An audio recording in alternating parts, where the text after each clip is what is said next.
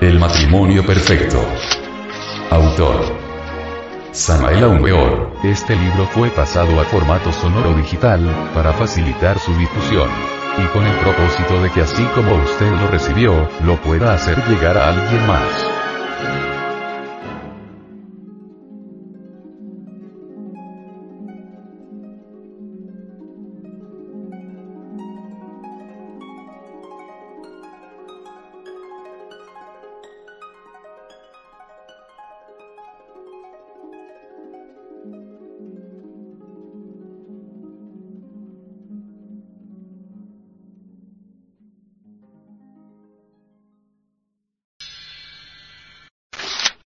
Capítulo 12. Dos rituales.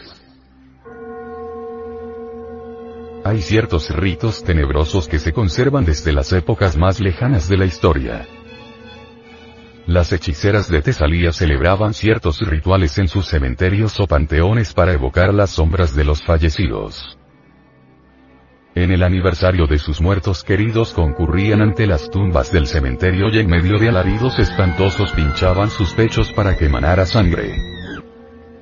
Esta servía de vehículo a las sombras de los muertos para materializarse en el mundo físico. Homero, el gran iniciado, cuenta en la Odisea algo sobre un ritual celebrado con un hechicero en la isla de Calixto donde reinaba la cruel diosa Circe. El sacerdote degolló una res entre un foso llenándose este de sangre. El sacerdote invocó al adivino de Tebas. Cuenta Homero que éste acudió al llamado y se pudo materializar totalmente gracias a la sangre. El adivino de Tebas platicó personalmente con Ulises y le pronosticó muchas cosas. El sabio autor de Zaratustra dijo, Escribe con sangre y aprenderás que la sangre es espíritu. Goethe exclamaba a través de su Mefistófeles diciendo, Este es un fluido muy peculiar. La última cena.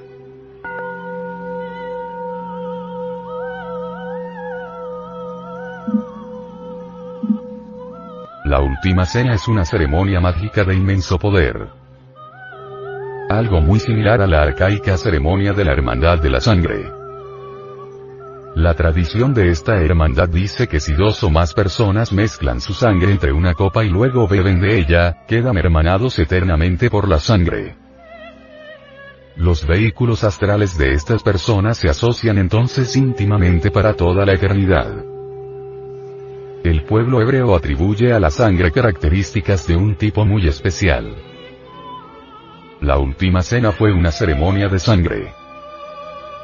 Los apóstoles trajeron cada uno entre su copa, gotas de su propia sangre, y vaciaron estas gotas entre el cáliz del Cristo Jesús.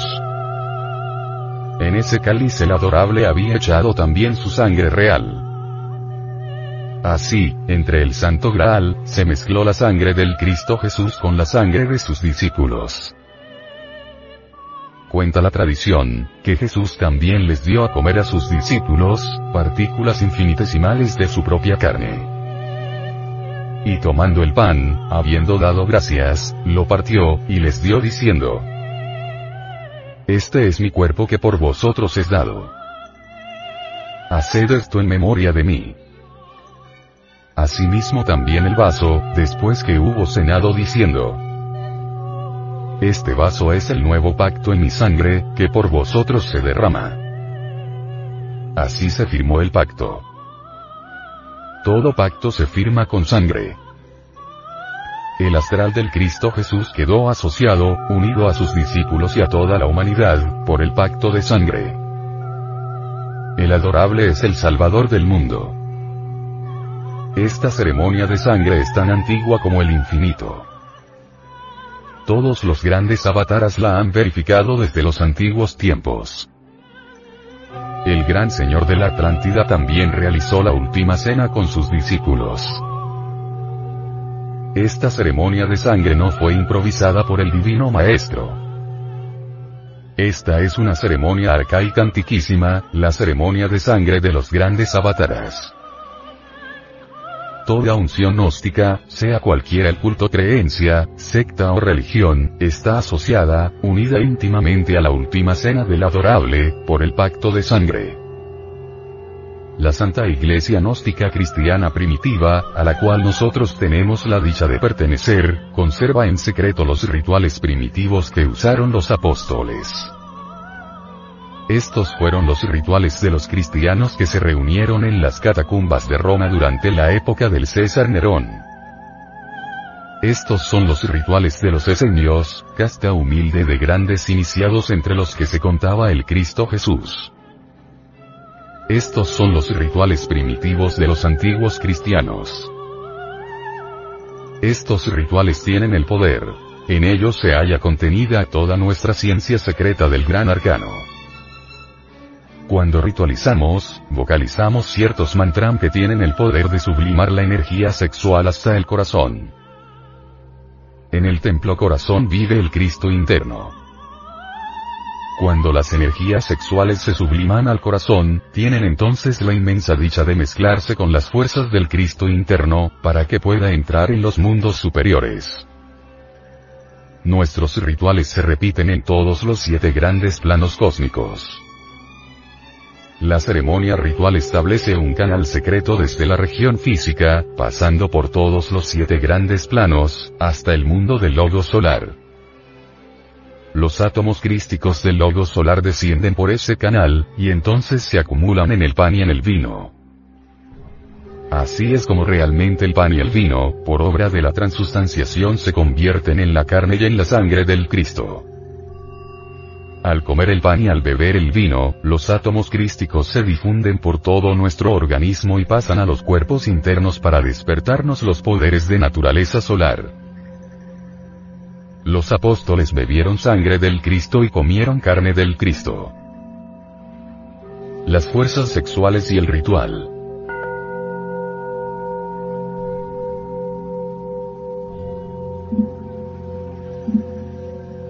En la zarza del Oreb del Dr. Adón, mago jefa, hemos hallado una descripción de la misa negra de la época medieval. El Dr. Adón transcribe el párrafo tomado de la obra de Wismans. Es tan interesante esta descripción, que nosotros no podemos dejar de hacerla conocer a nuestros lectores. Veamos. Por regla general oficiaba un sacerdote se desnudaba por completo, poniéndose después una casulla ordinaria. Sobre el altar se hallaba tendida una mujer desnuda, usualmente, la demandatriz. Dos mujeres desnudas hacían de monaguillos, a veces se empleaban adolescentes las cuales habían de estar desnudas necesariamente. Los que asistían al acto se vestían o desnudaban según el capricho del momento. El sacerdote llevaba a cabo todos los ejercicios del ritual, y los asistentes acompañaban esta representación con cualquier gesto obsceno. La atmósfera se cargaba más y más. El ambiente se hacía fluídico en grado supremo. Todo concurría a ello, por cierto. El silencio, la obscuridad y el recogimiento. El fluido era atractivo, es decir, ponía a los asistentes en contacto con los elementales. Si durante esta ceremonia la mujer tendida sobre el altar concentraba su pensamiento en un deseo, no era raro que se produjese una transmisión absolutamente real, transmisión que convertía a aquel que era objeto de ella, en verdadera obsesión. El fin se había conseguido. Aquel día o durante los días siguientes se observaba la realización del fenómeno y se le atribuía a la bondad de Satanás.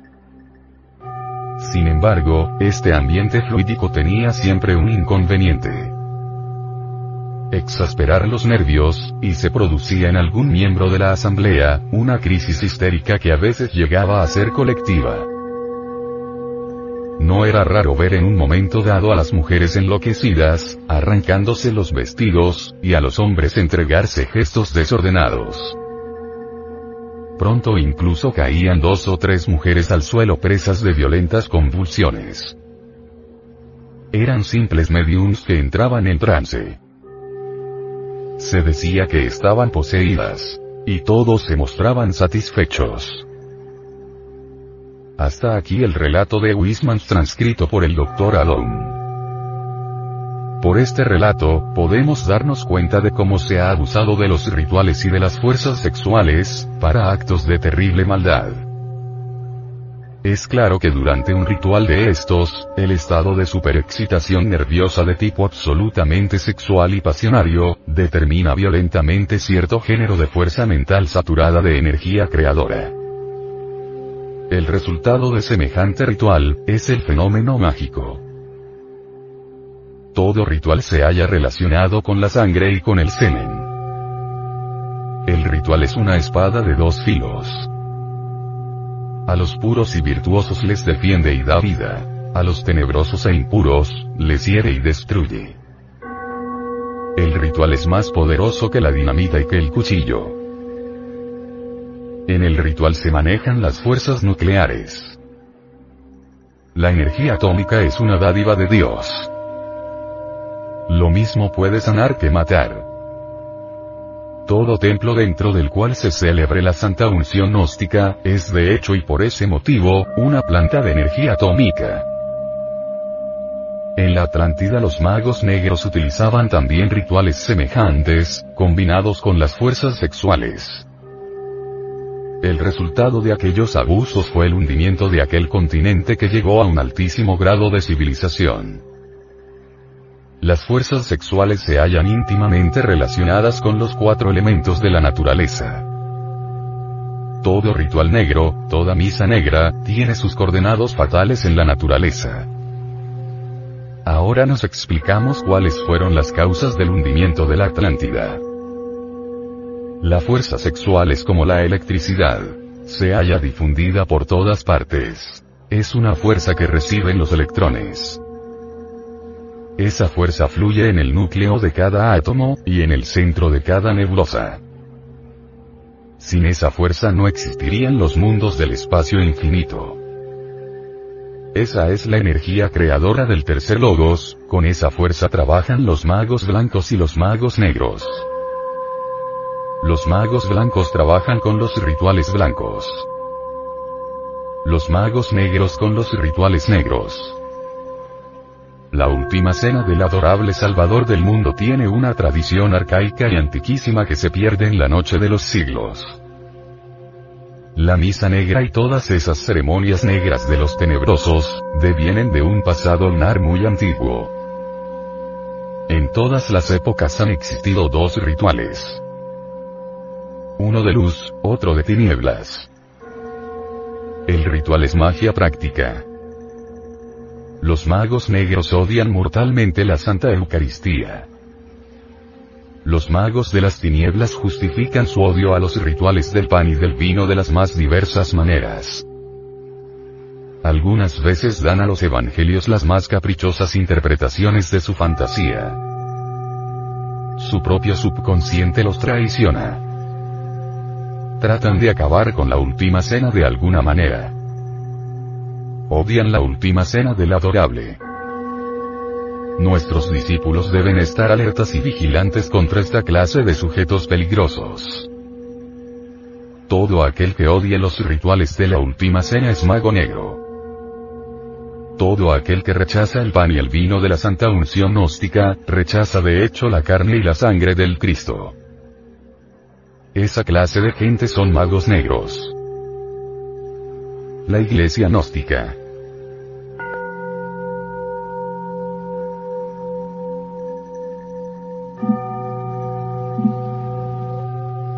Existen cuatro caminos importantísimos que todo matrimonio perfecto debe conocer. Primero. El camino del fakir. Segundo. El camino del monje. Tercero. El camino del yogi. Cuarto. El camino del hombre equilibrado. El movimiento gnóstico cristiano universal, tiene escuela y religión. El primer camino lo vivimos en la vida práctica aprendiendo a vivir rectamente. El segundo camino recibe en nuestra iglesia. Esta tiene sus sacramentos, sus rituales, y su vida conventual. El tercer camino lo vivimos como ocultistas prácticos. Tenemos nuestras prácticas esotéricas. Ejercicios especiales para el desarrollo de las facultades latentes en el hombre. El cuarto camino, la vía del hombre astuto, la vivimos en la práctica dentro del más completo equilibrio. Estudiamos la alquimia y la cábala. Trabajamos desintegrando el yo psicológico. Nosotros no somos miembros de la Iglesia Católica Romana. Esa iglesia sigue únicamente el camino del monje. Nosotros recorremos todos los cuatro caminos. El camino del monje lo tenemos en nuestra religión gnóstica. Con su patriarca, sus arzobispos, obispos y sacerdotes. Por este motivo no pertenecemos a la Iglesia de Roma. No estamos tampoco contra ninguna religión, escuela o secta. Muchos sacerdotes de la Iglesia de Roma se han pasado a nuestras filas. Gentes de todas las organizaciones se han afiliado a nuestro movimiento gnóstico. Nuestra iglesia gnóstica es de lo más completo. En el camino del fakir aprendemos a vivir rectamente. En el camino del monje, desarrollamos el sentimiento. En el camino del yogi practicamos los ejercicios esotéricos que ponen en actividad los ocultos poderes latentes del hombre. En el camino del hombre equilibrado, trabajamos con la alquimia y con la cábala, y luchamos desintegrando el yo. Nuestra iglesia gnóstica es la iglesia trascendida. Esa iglesia se halla en los mundos superiores. También tenemos muchos templos en el mundo físico. Además hemos abierto millares de lumiciales gnósticos donde se oficia con los santos rituales y se estudia la doctrina secreta del adorable Salvador del mundo. No debemos olvidar que nuestro movimiento gnóstico tiene escuela y religión a la vez. Ya está definitivamente comprobado que Jesús, el Cristo, fue gnóstico. El Salvador del mundo fue miembro activo de la casta de los esenios, místicos que jamás se cortaban el cabello ni la barba. La iglesia gnóstica es la auténtica iglesia primitiva cristiana cuyo primer pontífice fue el iniciado gnóstico llamado Pedro. A ella perteneció Pablo de Tarso. Este fue nazareno. Los nazarenos fueron otra secta gnóstica. La primitiva iglesia cristiana fue el verdadero tronco esotérico de donde se desprendieron muchas sectas neocristianas tales como el catolicismo romano, el protestantismo, el adventismo, la iglesia de Armenia, etc. Nosotros francamente hemos tomado la resolución de hacer conocer públicamente la raíz del cristianismo. El gnosticismo. Esta es la iglesia cristiana primitiva. A esta iglesia gnóstica perteneció el patriarca Basilides, célebre alquimista que dejó un libro de plomo con siete páginas, el cual, según dice el maestro Karun Heller, se conserva en el Museo de Kircher en el Vaticano.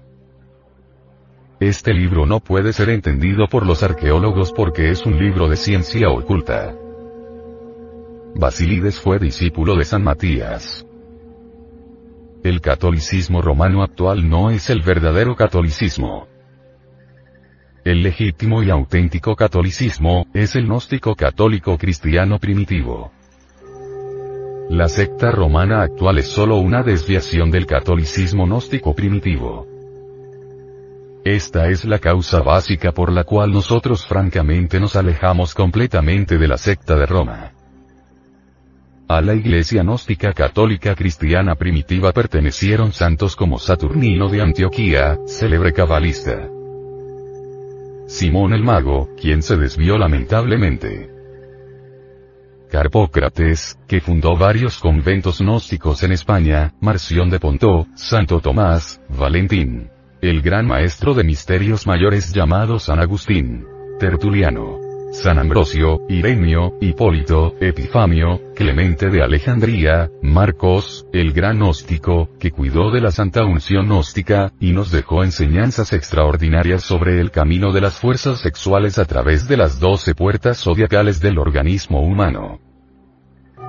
Gnósticos fueron también Cerdón, Empédocles, San Jerónimo y muchos otros santos de la antigua iglesia gnóstica católica cristiana primitiva de la cual se desvió la actual secta romana. Sacramentos.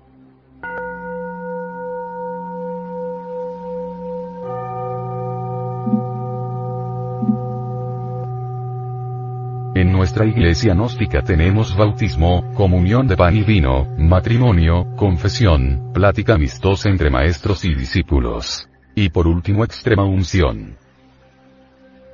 Muy interesante resulta el matrimonio gnóstico en la iglesia trascendida. En este sacramento se reviste a la mujer con el traje de sacerdotisa gnóstica, y se le entrega luego como esposa a su marido. Ofician en esto los santos maestros y ella es recibida por esposa con el compromiso de no fornicar. El Cristo.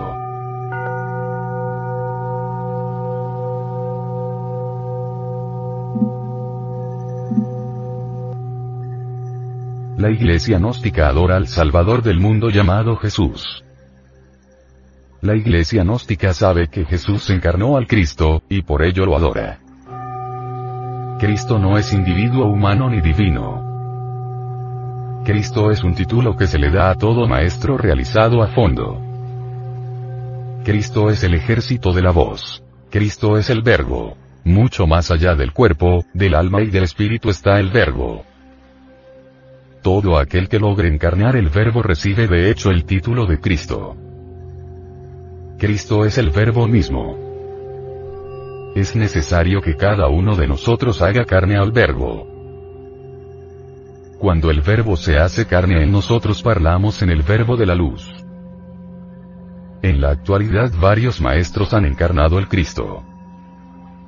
En la India secreta vive desde hace millones de años, el Cristo Yogi Babaji, el inmortal Babaji. El gran maestro de sabiduría Kurtumi, también encarnó al Cristo. Sanat Kumara, el fundador del gran colegio de iniciado de la Logía Blanca, es otro Cristo viviente. En el pasado muchos lo encarnaron. En el presente algunos lo han encarnado. En el futuro muchos lo encarnarán. Juan el Bautista también encarnó al Cristo. Juan el Bautista es un Cristo viviente. La diferencia entre Jesús y los demás maestros que encarnaron también al Cristo, está en la jerarquía. Jesús es el más alto iniciado solar del cosmos. Resurrección.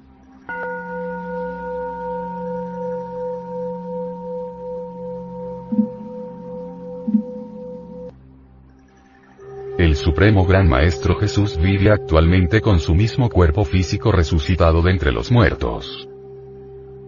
El gran maestro vive actualmente en el Shambhaya. Este es un país secreto del Tíbet oriental. Junto con el Supremo Gran Maestro viven muchos otros maestros resurrectos que colaboran con él en la gran obra del Padre. Unción.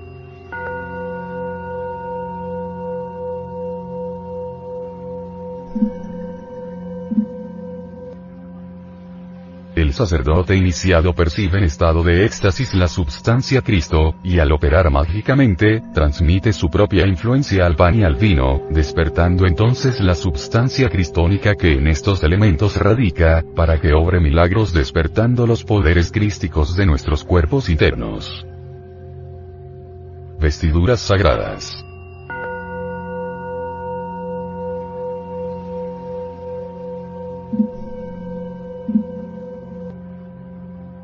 En las grandes catedrales gnósticas el sacerdote gnóstico usa normalmente las tres vestiduras de todo cura católico. Sotana, roquete y casulla. Estas tres vestiduras pertenecen legítimamente a la Iglesia gnóstica católica cristiana primitiva. También se usa el bonete.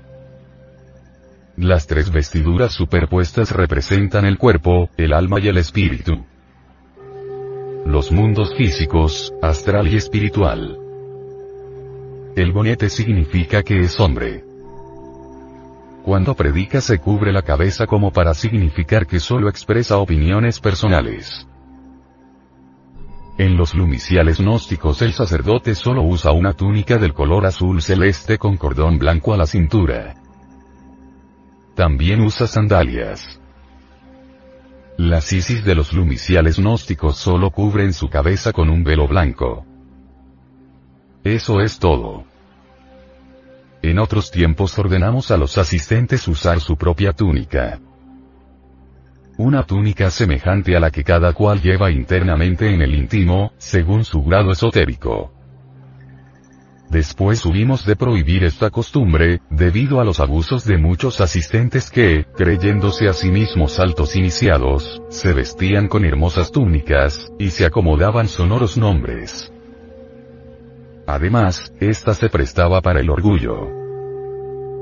Muchos que se veían con túnicas de ciertos grados se llenaban de vanidad y orgullo dentro del rito, y miraban con desprecio a los de menor grado esotérico. El altar del oficio.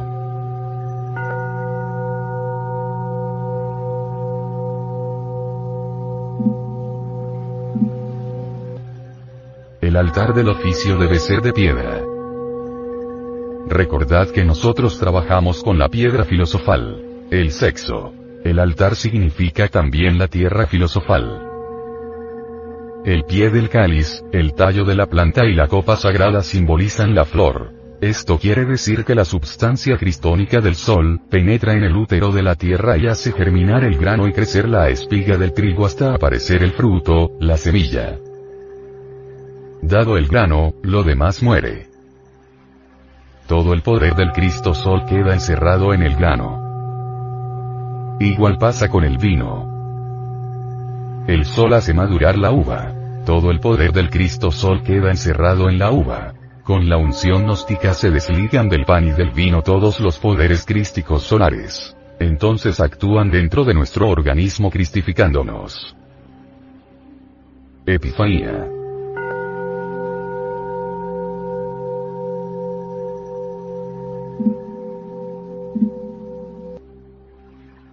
Epifanía es la manifestación o la revelación, o la ascensión del Cristo en nosotros.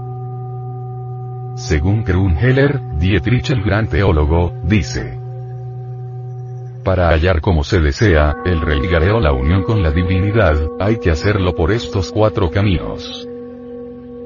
Recibir a Dios, la Eucaristía. Unión amorosa, magia sexual. Amor. Filial, sentirse hijo de Dios muerte y reencarnación. El gnóstico vive estos cuatro caminos. El pretor.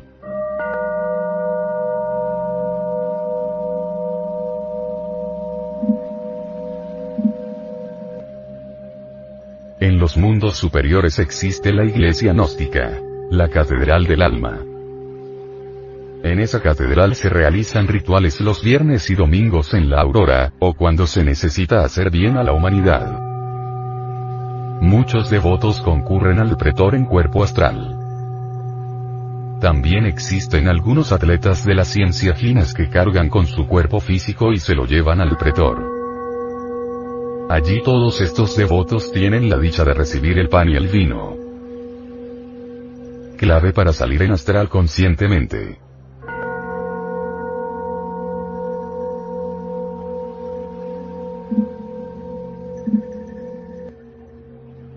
La clave para salir en astral es muy sencilla. Basta adormecerse pronunciando mentalmente el poderoso mantram faraón. Este mantram se divide en tres sílabas.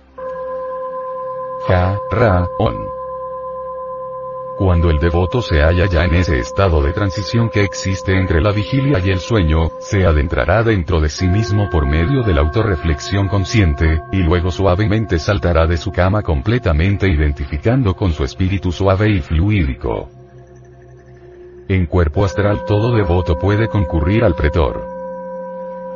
Las personas que no han engendrado todavía el astral Cristo, sufren mucho porque no logran aprender a salir en astral. Sino con millares de penalidades y después de muchísimo trabajar. Aquellos que en pasadas reencarnaciones engendraron el astral Cristo, salen del cuerpo físico con suma facilidad. Clave para cargar con el cuerpo físico en estado de ginas.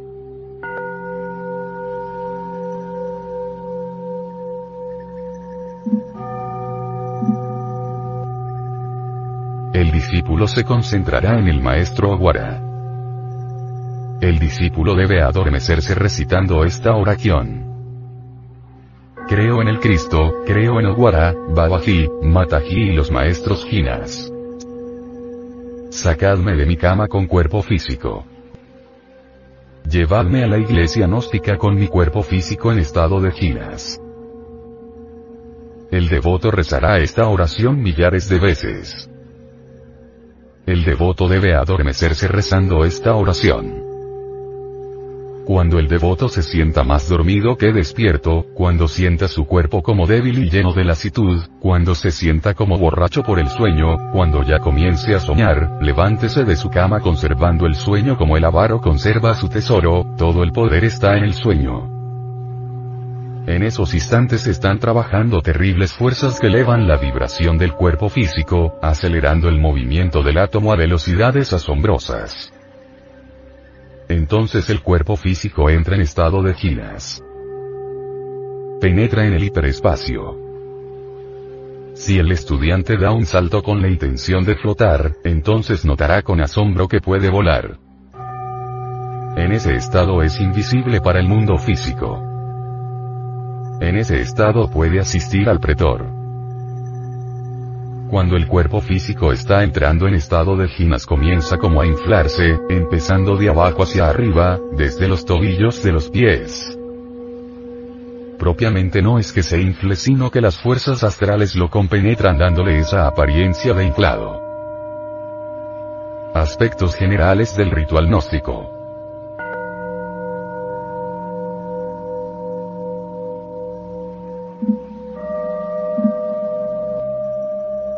Cuando el oficiante católico va desde el lado de la epístola al lado del Evangelio, para los profanos romanistas es la ida de Cristo de Herodes a Pilatos, pero para los sacerdotes gnósticos es el paso de un mundo a otro después de la muerte. Las cuatro estaciones.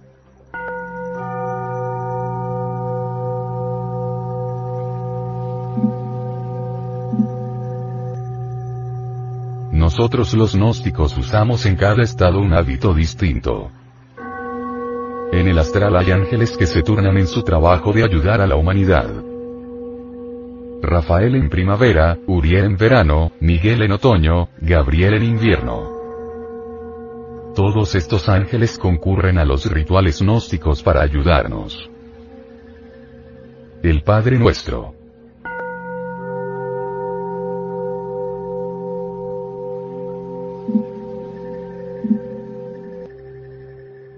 De todas las oraciones rituales la más poderosa es el Padre Nuestro. Esta es una oración mágica de inmenso poder. Imaginación, inspiración, intuición, son los tres caminos obligatorios de la iniciación. Dice el maestro Viracocha lo siguiente.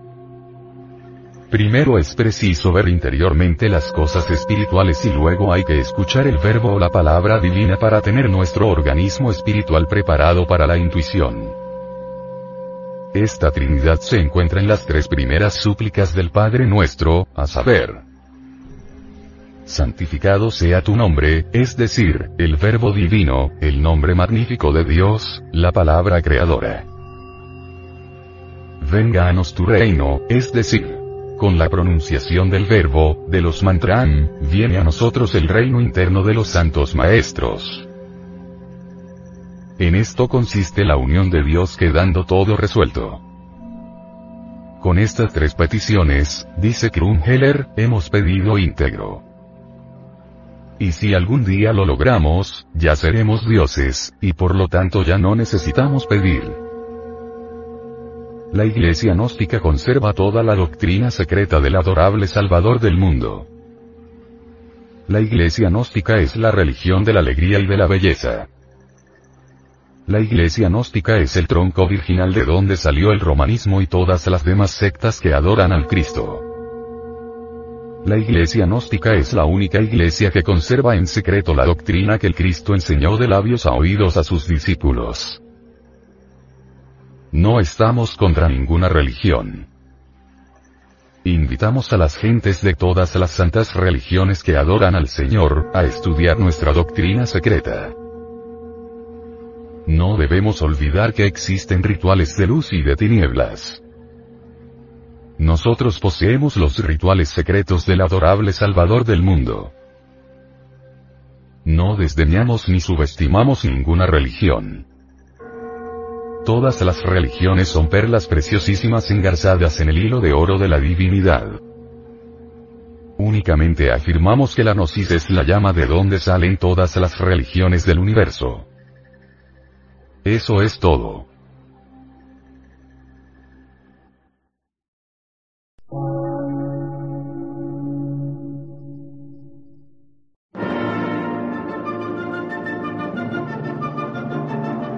Emisora, gnóstica, transmundial. Por una nueva civilización y una nueva cultura, sobre la faz de la Tierra.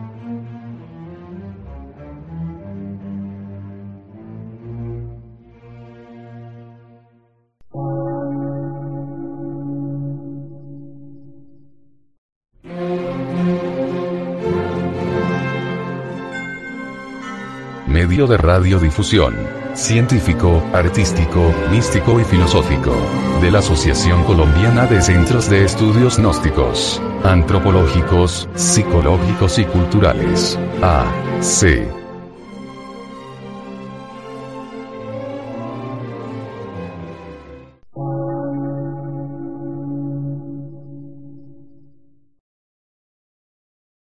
Lectura en movimiento. Difusión sin fronteras.